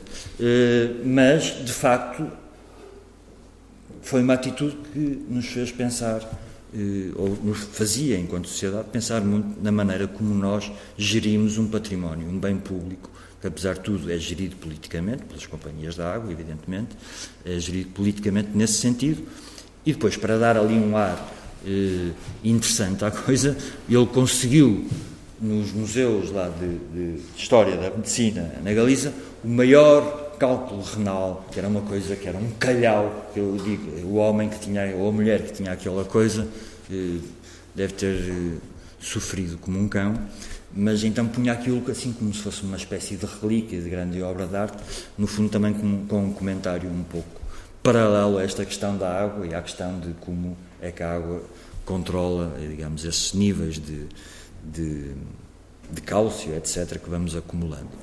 Eh, e, portanto, essa possibilidade de criar projetos eh, que são projetos que têm eh, uma determinada dimensão política, até naquilo que nós achamos que não é politizável, são, são questões que me, que me interessam bastante. E vou passar agora à frente. O, como me interessa me interessam desafios e, e, estamos a falar de uma, de uma, de uma artista eh, que todos conhecem, da Helena Almeida, eh, em que eu, relativamente novo, ainda tinha, ainda tinha um bocadinho de, de como é que é dizer, esta, esta ingenuidade da, da juventude, mas, mas enfim em que desafiei a Helena Almeida a fazer um trabalho, numa exposição que eu começarei com, com o Paulo Cunha Silva, a fazer um trabalho, e esse, esses trabalhos, numa exposição que se chamava A Experiência do Lugar, no Porto 2001, todos os trabalhos, estava muitos artistas portugueses reconhecidos, é? o Rui Chaves, o Julião, eh, e os trabalhos tinham uma eh, dimensão que era inevitável. Eh, e por isso mesmo a minha inocência quando, quando convidei a Helena Almeida. Mas essa dimensão era que tinham que ser feitos a partir de um lugar associado à Universidade do Porto. É? Eh, e de facto a Helena Almeida é uma artista em que todo o seu trabalho é feito em estúdio. Todo. E esta experiência, que ela depois também intitulou como, como a experiência do lugar, como o exercício, exercício foi feito lá na Universidade do Porto e, com o título da exposição, é um dos poucos trabalhos existentes da, da Helena Almeida em que ela foi ao sítio, portanto, as fotografias que ela apresenta aqui na parede, aquelas, aquelas cinco fotografias, são fotografias em que ela se eh, deixou retratar, é? como é convencional na sua, na sua obra, mas no próprio, no, próprio, eh, no próprio espaço.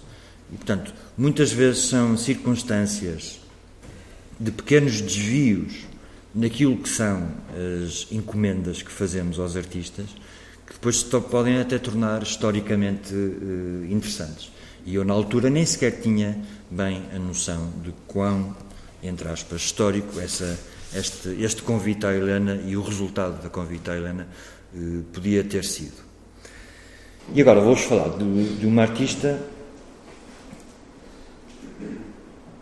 talvez para mim das, das maiores artistas vivas, que tem uma obra eh, incrível, que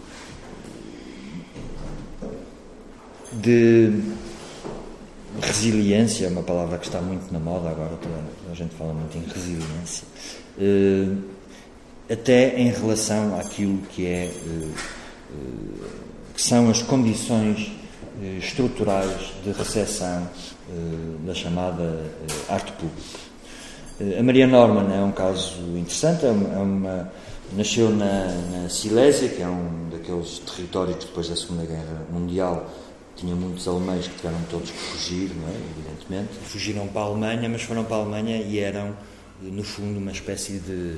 aquilo que nós, nós cá chamávamos depois da 25 de Abril, os retornados, não é? portanto, eram alemães muito mal vistos numa Alemanha, eh, como vimos aquela imagem de 45, destruída pela guerra. Portanto, eh, foi uma pessoa que, que teve uma infância complicada e depois, entretanto, os pais emigraram para os Estados Unidos, para a Califórnia, e ela eh, formou-se enquanto artista na Califórnia. Eh, e é uma pessoa que trabalha essencialmente no espaço público. Uma das suas matrizes de criação são exatamente os livros, chamados livros de artista. Livros esses que ela, de alguma forma, eh, resiste muito, uh, inclusivamente, a, a, a, vender. Eh, portanto, tenta sempre que os livros sejam obras dirigidas para, para o mercado, para o mercado, para, para o universo das bibliotecas de arte, etc. Mas aquilo que eu vos queria falar era basicamente de um projeto, por exemplo, que é um projeto que eu vi na Alemanha e que, é, e que foi uma das obras que mais me impactou. E é um projeto que, que não vejo bem, mas é de 1972, não é? Eu sem óculos, desculpa lá devia estar de óculos, mas não vejo bem. De 1900, feito entre 1972 e 2000. Portanto, a minha primeira pergunta, logo à partida, é: que entidade que entidade uh, suporta um projeto que se estende de 1972 a 2000? É? Nos nossos tempos, ou uma entidade mesmo museológica, a Maria Norman teve muitos projetos em museus que eu sei que demoraram mais de 10 anos a fazer. 10 anos, na maior parte dos casos, nem sequer é uh, o ciclo de vida de um diretor. Ou seja, muitas vezes ela teve que trabalhar com um, dois, três ou quatro diretores diferentes. Uh, e, portanto, isto é muito interessante porque uh, demonstra um pouco como é que uma artista, é uma artista de facto diferente nesse sentido, aliás, porque a sua inscrição no mercado é quase, sendo uma artista reconhecida desde os anos 60, eh, a sua inscrição no mercado, apesar de trabalhar com a maior e mais eh, potente galeria, ter trabalhado, nem sei se ainda está lá no nome dos, dos artistas ativos, que é a, Mar a Marion Goodman, portanto, ela começa a trabalhar com a Marion Goodman logo há 20 ou 30 anos, mas não tem essa inscrição no mercado e consegue eh, promover eh, projetos destes. E, portanto, é preciso, de facto, uma, uma, há uma noção, digamos, de, de duração que contraria o tempo, eu diria, institucional e o tempo profissional, mas que ela leva aos limites eh, para a criação das suas peças. As suas peças muitas vezes têm no seu interior espaços de habitação enfim, que é uma coisa que hoje em dia se replica muito, mas que ela de facto começou a fazer há mais de 20, 30 anos, eh, espaços de habitação para quem, como ela, como ela costuma dizer, eh, para quem vier, ou seja, esta ideia de que o espectador pode entrar num espaço e pode lá passar um dia ou uma noite, ou, eh, portanto, é um espaço também de. A obra de arte é, e esta intervenção pública é um espaço de eh, acolhimento vital. Eh, e depois eh, tem, digamos, uma, tinha, esta peça tinha uma dimensão que aqui não, não, não se consegue traduzir, não se consegue traduzir de facto de forma na, na fotografia, mas este, esta imagem, isto é, é um edifício que manualmente o espectador pode manipular para ir, para se ir, digamos, abrindo o próprio edifício. E aquilo que faz, esta abertura, que é uma abertura também eh, superior, eh, aquilo que faz é uma espécie de pintura eh, abstrata, exatamente com a entrada de luz, né, que é controlada, no fundo, por essa micro, micro, essa dimensão, uns largos centímetros, mas que o espectador ele próprio, imagino, portanto, aqui nesta sala, esta sala tinha ali uma, uma fissura e eu com a manivela fazia abrir esta sala e do sol começava a entrar e ao entrar numa determinada posição cria uma mancha abstrata, uma mancha branca abstrata. Portanto, uma das, das peças que eu realmente digo, eh, ou, ou como espectador e interessado, eu diria que é daquelas peças que vale a pena esperar 20 anos ou mais para que essa concretização eh, seja, eh, seja viável. Eh,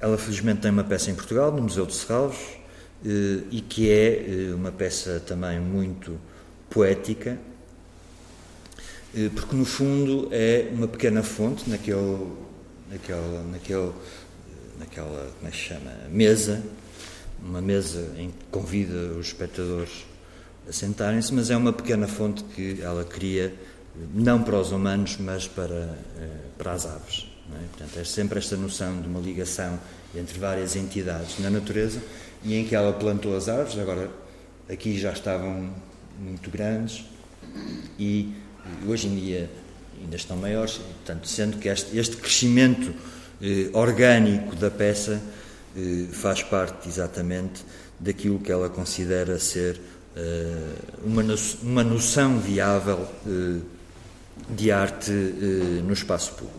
Bom, vamos passar à frente e, para terminar, porque já vos estou a amassar eh, de forma tortuosa, falar num episódio da minha, da minha experiência pessoal, e agora o João vai testemunhar essa, esse episódio, que é a, a, a criação eh, de uma peça da, que o João conhece bem, que está ali no Porto, que é a peça do Juan Munhoz. Eh, o contexto em que esta peça é criada é, é, é, é muito interessante. Eu fazia parte da equipe do, do, Porto 2001 e um dia vem um, um representante de uma empresa espanhola eh, e diz que eh, queria eh, dar apoio à possibilidade de no Porto se fazer um concurso de arte jovem para a criação de uma escultura pública. Ou seja, fazer um concurso, a empresa dava X e alguém decidiria e depois quem ganhasse o prémio fazia uma, uma escultura. E uma das, uma das questões que eu me coloquei imediatamente foi: bom, eh, esta coisa da, da, da arte pública tem um problema. É que eu vou viver com aquilo para o resto dos meus dias. Não é? Uma pessoa fazer uma má exposição, como todos já fizemos, ou fazer uma má obra de arte, podemos sempre queimá-la ou a exposição esquecê-la e, etc. Agora, a arte pública tem essa dimensão de uma certa perenidade que no mês estava imenso. E, portanto, querendo-me defender desse, desse, desse contexto, disse ao senhor da empresa, uma empresa passa publicidade, já agora, quem é mecenas deve, merece ser publicitado, que chamava Crédito e Calcione, eles faziam sempre grandes, grandes, quer dizer, faziam sempre atividades mecenáticas, eh, enfim, em, em, contextos importantes. Estavam a abrir uma filial em Portugal e queriam fazer lá qualquer coisa. E eu disse, olha, deixa-me pensar, deixa-me pensar uns dias e vamos ver o que é que o que é que se pode, o que é que se pode fazer. Bom, e pensei e em vez de pensar numa estrutura em que houvesse um concurso, eu disse, se calhar posso reverter isso e fazer exatamente o contrário. É, vou pensar no artista que eu gostava de ter no espaço público no Porto e ver como é que seria possível uh, fazer, concretizar esse projeto e vender esse projeto uh, ao, ao, patrocinador. E pensei no Juan Munhoz e, portanto, fui ter com o Vicente Todoli, que era, uh, digamos, amigo íntimo do Ramunhoz, expliquei-lhe o que é que estava a passar e perguntei ao Vicente se achava que era viável uh, o Ron Melhores fazer uma peça de arte pública por, na altura, falávamos em contos, uh, por 20 mil contos, que são, hoje em dia, 100 mil euros, basicamente, 100 mil euros. Que não eram, eram menos, ao princípio eram menos, passou a ser mais quando depois foi o Ron Melhores, pronto, mas isso é outra história. Mas era um bocadinho menos, pronto, imaginemos, eram 15 mil, 15 mil contos, e, portanto, o Vicente disse-me logo: pá, Miguel, eu acho que sim, acho que o Juan é capaz de, de, aceitar. É evidente que é muito pouco dinheiro, mas ele é capaz de aceitar. Vamos falar com ele. E fomos. Fomos, fomos falar com ele a, a Madrid. E o Juan veio depois ao Porto. E eu, na altura, no Porto de 2001, como vocês se lembrarão, havia muitas zonas da cidade que estavam a ser intervencionadas e uma das zonas era o Jardim da, da Cordoria, uma intervenção eh, do, do, arquiteto Camilo Cortesão e da Mercedes, que depois foi muito polémica, enfim, mas isso são outras histórias. Mas na altura, depois viemos, viemos ao Porto e mostrei, mostramos, eh, mostramos este espaço ao, ao Juan Munhoz e ele ficou logo encantado, porque estas árvores têm uma espécie de uma espécie de cancro. E, tem umas, umas, umas raízes muito. Enfim, com, com, com cancro é, próprio. E, e portanto, é, é, um, é um espaço realmente interessante e impressionante.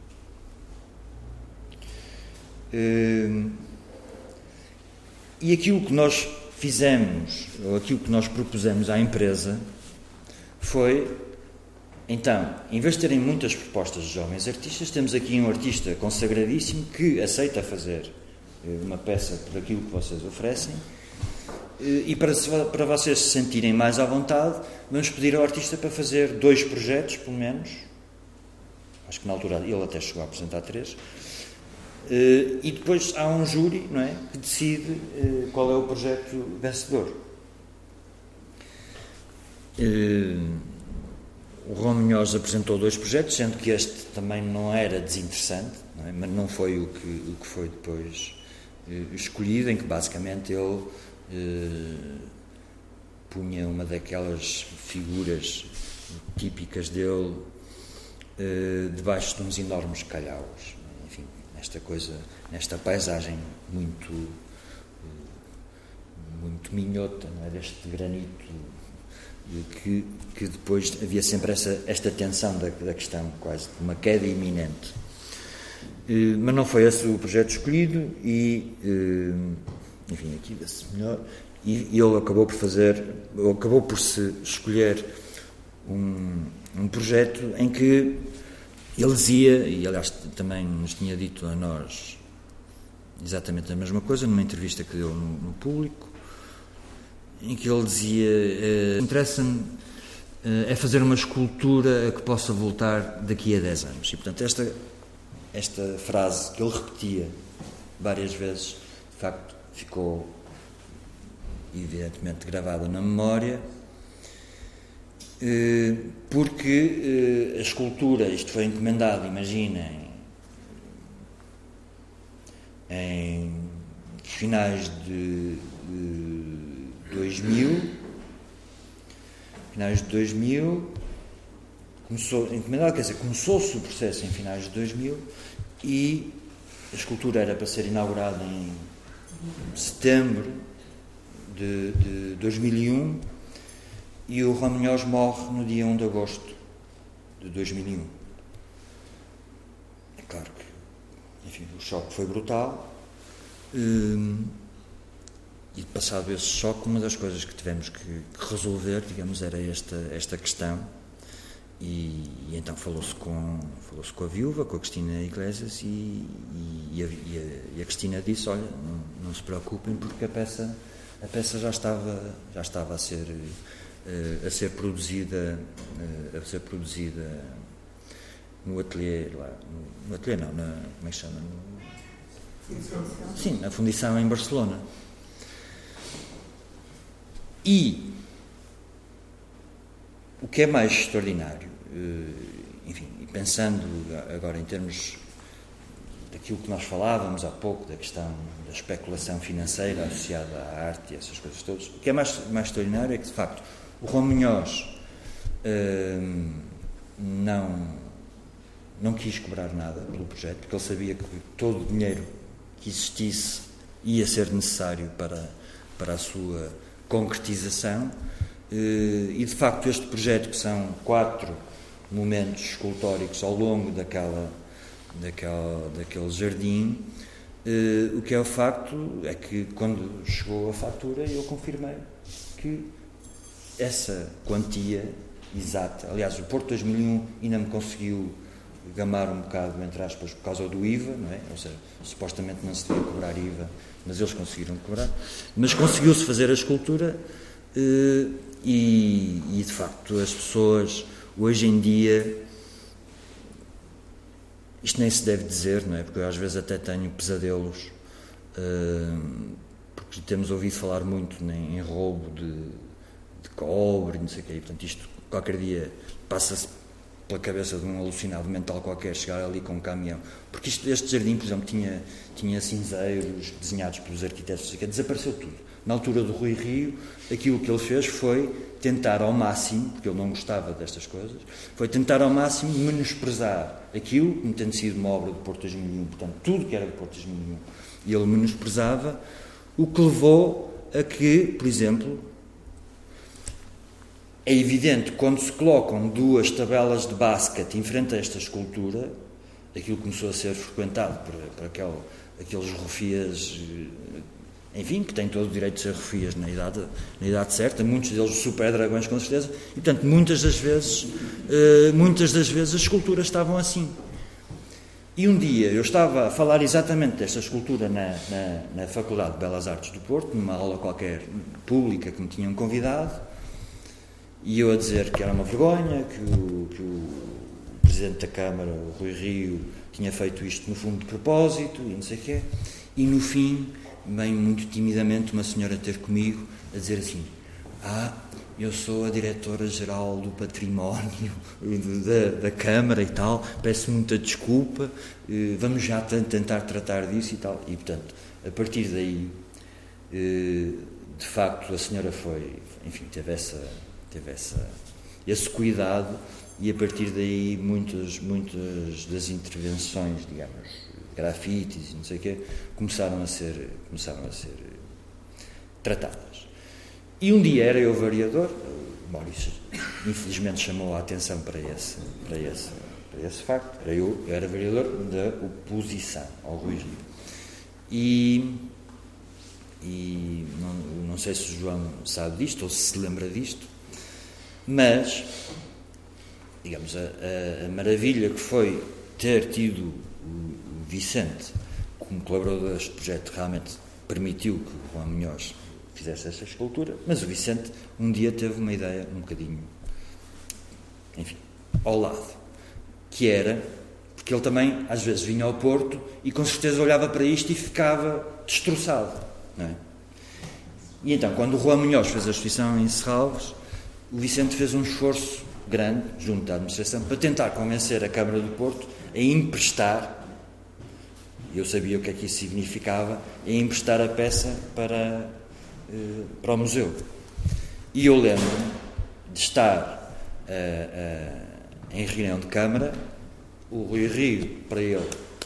E portanto estavam lá, ah, temos aqui um pedido de Serralves para a peça do Romunhós ir para, para passá Eu disse, desculpem lá, mas vocês devem estar a brincar comigo. Então vão tirar uma peça de espaço público do Porto para meter em Serralves. E, e depois voltam a metê-la lá. Para já ninguém vai pagar isso, de certeza. A volta ninguém paga, de certeza. Portanto, aquilo está no espaço público, por mais maltratado que na altura estava genericamente assim nestas condições.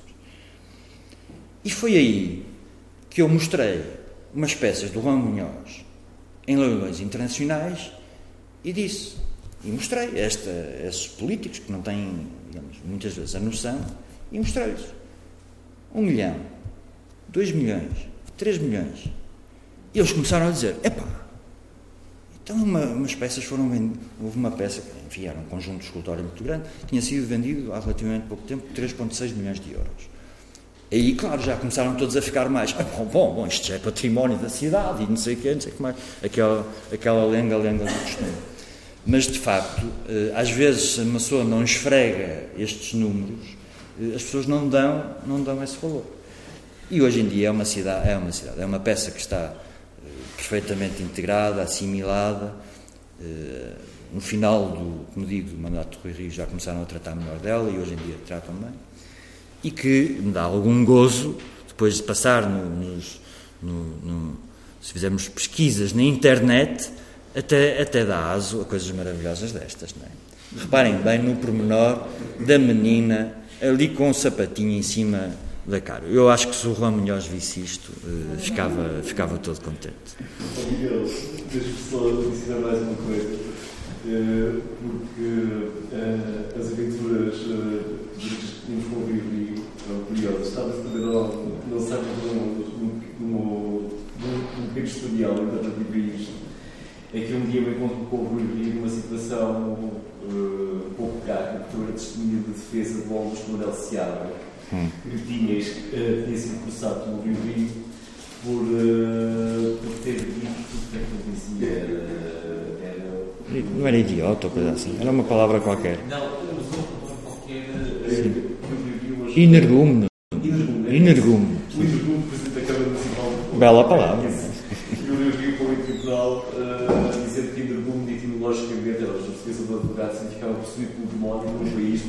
O que se podia dizer uma pessoa. E por isso, ele teria que ser gravemente condenado. E eu fui testemunhar o oratório do Augusto e encontrei um movimento tribunal. E também estávamos todos chocados com o que andava a acontecer à escultura e falei disso. E disse: parece que não vale mais de um milhão de euros, seguramente, e o povo de Estado estava assim. Ou como eu disse, eh, então a mulher é para esse Não, muito bom isso novos. E quando eu sou Vicente, uma mulher do Conselho, eu fazia parte do Conselho Consultivo de Serralves, depois fui diretor, etc. E o Vicente não teve logo essa ideia, falou da Constituição do Ruano. Aproveitam-se. Claro. Vamos trazê-lo para Serralves, porque ali na Bela vai se destruir, claro. etc. Claro. E foi aí que surgiu depois esse pedido bizarro. Era, claro. A ideia era mesmo essa, tirar a probabilidade de que a cidade não tratava dela, o que seria claro. ainda bem que isso não aconteceu, obviamente. Sim. Mas, uh, e depois nunca mais gostaria de explorar a cidade. Nunca mais. Não, nunca mais. Nem eles pareciam muito interessados nisso nessa altura. Claro. Mas, felizmente, conseguiste que as coisas fossem de outra maneira. Não, mas de facto a, a, questão é essa, e a questão que há pouco também abordava, a questão da, da, da recepção da, da, da, escultura pública, enfim, não, este caso não é tão dramático como, como o Richard Serra, portanto, não foi retirada por por decisão judicial e política, mas este, mas este desprezo era, era uma coisa ostensiva. Quer dizer, eu sentia isto diariamente, não é? sentia isto diariamente, e a materialização eh, era muito em função daquilo que se passava nas esculturas do, do, do porque não, porque não estava, porque tinha estado minimamente.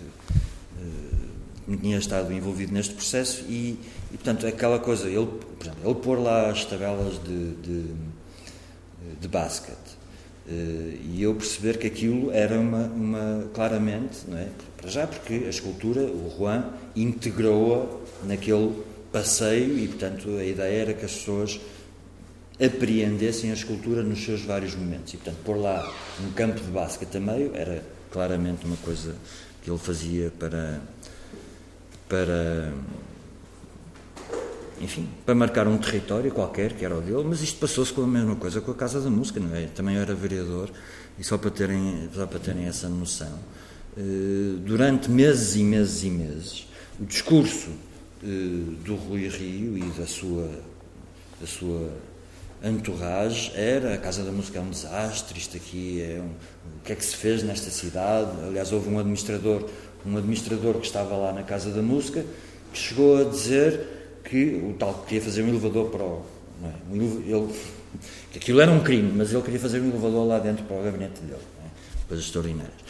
Mas chegou a dizer, ai, que estes tipos, estava eu um dia a ver televisão, estes tipos do Porto de 2001 roubaram mesas do CISA. E um gajo diz isto na televisão.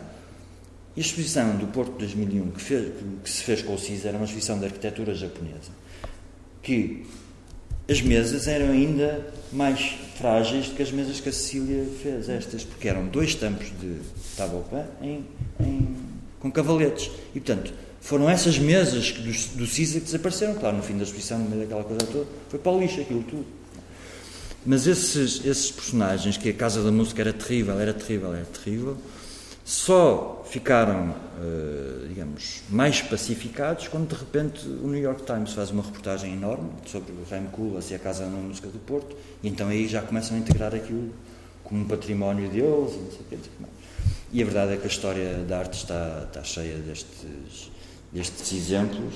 Aliás, houve coisas, havia um projeto que o Miguel comissariou com, com o Vicente, comigo, no Porto 2001, precisamente, o Squatters. Hum. Havia, fizemos um projeto de residência de artistas, uma colaboração social com os artistas, obras da coleção de Serralves, etc.